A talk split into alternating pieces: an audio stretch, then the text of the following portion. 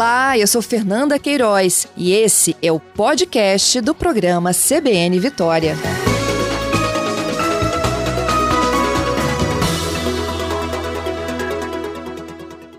A gente vai, principalmente nesse período aqui que antecede né, os dias de comemoração da festa de Natal, muita gente no comércio, falamos do aumento da segurança por conta desses pontos de concentração de lojas, shoppings, centros comerciais, onde muita gente vai às compras esta semana. Agora, você já parou para pensar qual a incidência de carga tributária que tem naquele presente que você escolheu, que você vai dar para alguém nessas festas de fim de ano? Pois é, eu tenho um levantamento aqui, gente, que é absurdo e é sobre este assunto que eu vou conversar agora com o advogado tributarista Samir Nemer, que está conosco aqui ao vivo. Só para vocês terem uma ideiazinha aí de muita coisa que a gente falar, vai falar ainda. Perfume importado carga tributária é de 79% do valor. Isso só isso a gente paga de impostos. Samir, bom dia para você. Bom dia, Fernando. Um prazer falar com você e com os ouvintes da CBN Vitória. Eu que te agradeço. Samir, é isso mesmo?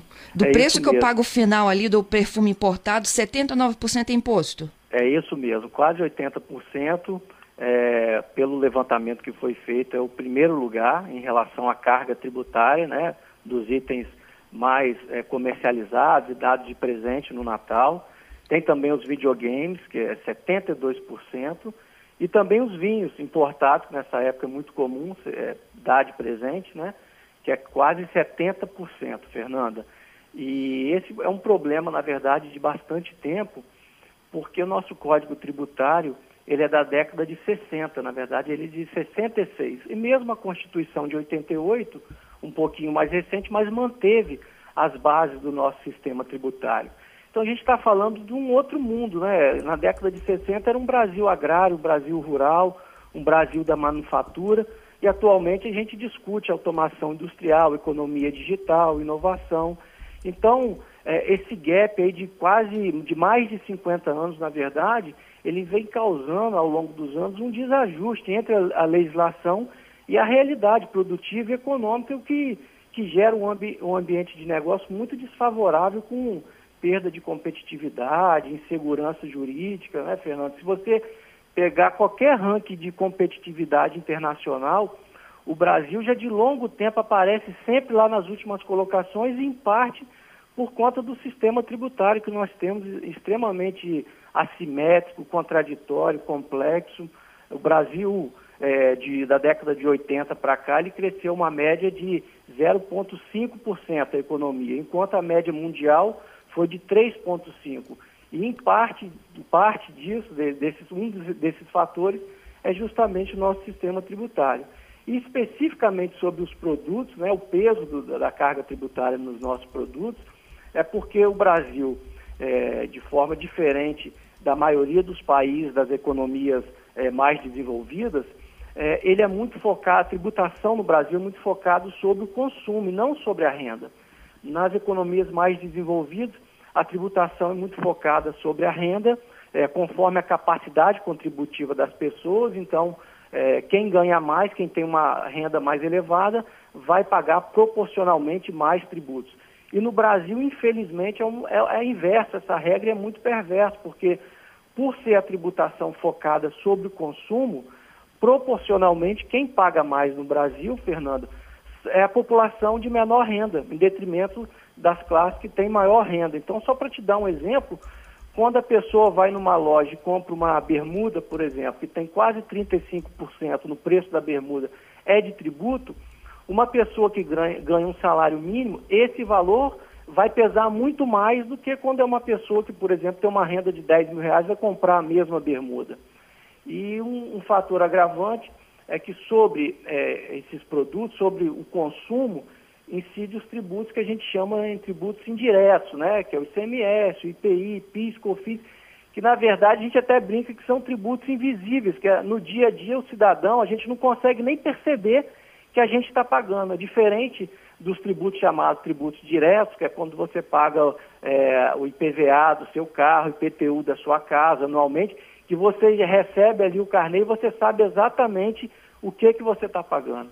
Então, isso dificulta muito também que a população tenha a exata noção do que ela paga naquele produto. O Samir, como é que se define o que tem maior ou menor carga tributária? Por exemplo, a gente foi do perfume para o brinquedo, né? Isso. Na verdade, tem um princípio no direito tributário, na nossa legislação, que é o princípio da essencialidade. Então, é, de regra, quanto mais essencial for um produto, menos carga tributária ele tem que levar. E quanto menos essencial, ou seja, se ele for considerado um produto supérfluo, a carga tributária dele tende a aumentar. Então, é, é essa é a lógica, pelo menos na lei, é, que, que rege essa questão da, da política fiscal e da política tributária no país. Entendido. Vamos continuar falando aqui dos presentes? A gente citou o videogame, falamos Temos do perfume importado, e depois, descendo aí no ranking? Ó, oh, vamos lá. Temos o, o pegar um, os itens bastante utilizados, por exemplo, o panetone, 35% aproximadamente, é, peru, tender, 30%, é, até cartão de Natal, Fernando, é quase 40%, é 37,48%. É, a cerveja, que muita gente utiliza aí no, no final do ano também, nas comemorações, 55% é, o tablet 40%, aquelas luzinhas pisca-piscas, né, da, toda árvore ah. de Natal tem, ela é quase 45%. Então, há um relógio 53%. Então, há uma infinidade aí de uma carga tributária alta que a gente paga, o consumidor paga, sem perceber, porque são os considerados tributos indiretos, invisíveis, né, digamos assim. E no, e no Brasil, pelo menos aqui na América Latina, é, a gente só perde para Cuba. Cuba tem a carga tributária aproximadamente 42% do PIB. A nossa carga tributária já vai a 34%. E isso não é só o problema, né? Porque nós temos outros países também na Europa, como Dinamarca, Finlândia, Islândia, Bélgica, que tem a carga tributária até mais elevada, por volta de 45%. Mas a questão é que nesses países, por exemplo, a população consegue enxergar na prática, de forma concreta, os benefícios, né, os serviços públicos sendo ofertados de, com bastante qualidade, de forma tempestiva, o que de forma geral, é, no Brasil, em relação ao governo federal, aos estados de forma geral, aos municípios de forma geral, a população infelizmente não sente é, esses benefícios, o retorno na prática, né? A gente está falando de educação, saúde, segurança. Isso, exatamente. Uhum. É, o, o Samir, uma outra coisa. É, o que, que a gente precisa de pensar de todos esses inúmeros projetos de reforma que tramitam no Congresso? Como é que a gente efetivamente diminui essa concentração aí que você falou, né, de 34%? Fernanda, olha só, é, a reforma tributária que se discute, é, para ser bem conservador, é, há pelo menos 20 anos eu escuto falar da, da discussão da reforma tributária. É, na minha concepção, uma reforma verdadeira que enfrentasse todos esses problemas do nosso sistema tributário, ela teria um efeito benéfico como teve o Plano Real em 94, lá no, no início dos anos 90. É, um efeito seria um novo Plano Real. E é, a, a questão da tributação, ela tem várias capilaridades. Só para te dar um exemplo simples, que às vezes a gente acha que fazer a reforma tributária é, vai melhorar só, esse só entre aspas, obviamente, na economia, né, gerando mais investimentos, fomentando a, a, é, mais a geração de emprego, de renda, mas tem outros campos também. Por exemplo, é, hoje o maior cliente do Poder Judiciário é o Poder Público, discutindo principalmente questões na área tributária. Então, se você faz uma reforma, você deixa a legislação mais clara, mais objetiva, com menos, menos contradição, menos contradição é, você também diminui esse alto grau de discussão tributária perante o Poder Judiciário, você desafoga o Poder Judiciário e torna o Poder Judiciário mais leve, é, mais célere para atender a população de forma geral, as empresas. Então, a reforma tributária, na verdade, caso o Congresso tenha capacidade de fazer nos próximos anos, ou ano que vem, como vem sido, está sendo prometido, né? vai ter um efeito benéfico muito importante na nossa economia, no Brasil, em vários aspectos, e inclusive no dia a dia da população. Mas existe um, um, modelo ideal, por exemplo, né? Se discute aí, vamos concentrar na tributação da renda dos mais ricos, vamos concentrar na tributação do consumo, e aí todo mundo paga. E o pobre até paga mais, né? Os é. estudos indicam isso, né? Isso. Quando a gente fala do consumo versus o que se recebe em salário. Exatamente. O modelo ideal, eh, na minha concepção, seria inverter essa lógica. Hoje o enfoque maior é, da nossa tributação é sobre o consumo, seria inverter, colocar é, um enfoque maior sobre a renda e menos sobre o consumo, como são os países da, de economia mais desenvolvidos. Mas, a, a, por exemplo, tem a, a, emenda, a proposta de emenda constitucional 45 lá no Congresso, que está na Câmara dos Deputados, que ela não visa redução da carga tributária, ela só visa é, a simplificação. Mas se o país for, tiver condição, se o Congresso tiver capacidade de aprovar, já é um primeiro passo, Fernanda, porque se você consegue simplificar o sistema tributário, por mais que não vai ter uma diminuição imediata da carga tributária, mas você gera uma série de economias, porque hoje é, qualquer empresa, independente do tamanho, tem que ter uma área fiscal muito robusta, seja uma contabilidade terceirizada ou interna, para conseguir, inclusive, apurar e pagar os tributos, dada a complexidade da nossa carga da, da, da legislação tributária. Então, o simples fato de você conseguir simplificar, deixar o sistema mais claro, mais objetivo, isso já gera um ganho imediato.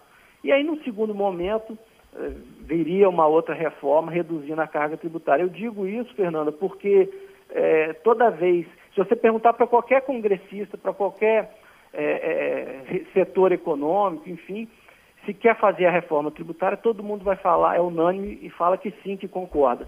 Mas à medida que vai indo nos detalhes da reforma tributária, é aí que é o problema, porque de forma até legítima, é, é, governadores, prefeitos, é, presidente, ninguém quer perder receita, por exemplo. Setores econômicos que, que, às vezes já têm algum benefício, não quer perder esse benefício, com um pouco é, equilibrando mais é, a carga tributária, tirando diminuindo a carga tributária de um setor e aumentando um pouquinho no outro. Então, isso tudo sempre atravanca o andamento das, das, tentativas de reforma tributária que houveram no Congresso Nacional. Então, é, na minha concepção realista, avançar com a simplificação já vai ser um passo enorme que o país vai dar em termos de desenvolvimento, geração de emprego, renda, destravar investimentos.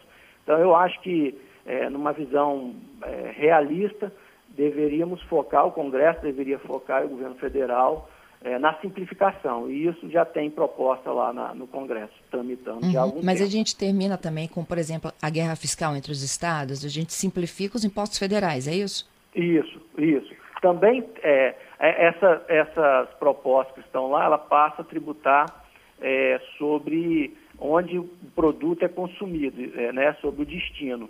Então, isso também gera alguns problemas que alguns estados acham que vão perder em detrimento de outros, mas é, eu acho que o pior cenário, Fernanda, é o que está. A gente continuar do jeito que está, que vai chegar um momento que vai chegar um esgotamento do sistema tributário, já desgastamento total. Hoje é muito difícil quando você vê que às vezes empresas de fora vêm operar no Brasil é, ficam perdidos porque é um sistema tributário muito complexo, muito pesado, contraditório. Então, eu, eu acho que é muito importante, é, se nós quisermos dar um salto de desenvolvimento no país, enfrentar essa questão. E aí não, não é uma questão fácil porque envolve vários interesses, interesses legítimos, né, seja de setores econômicos, seja dos congressistas, enfim, mas acho que deva haver um consenso, pelo menos na questão da simplificação, para a gente poder avançar um pouco mais. Te agradeço, Samir, pela gentileza e pela conversa, hein? Fernando, prazer foi todo meu, muito obrigado e aproveito para te desejar para você, para os ouvintes, para toda a equipe da CBN Vitória um Feliz Natal, muita paz, muita saúde para todo mundo. Para você também, tudo de bom, Samir. Obrigado.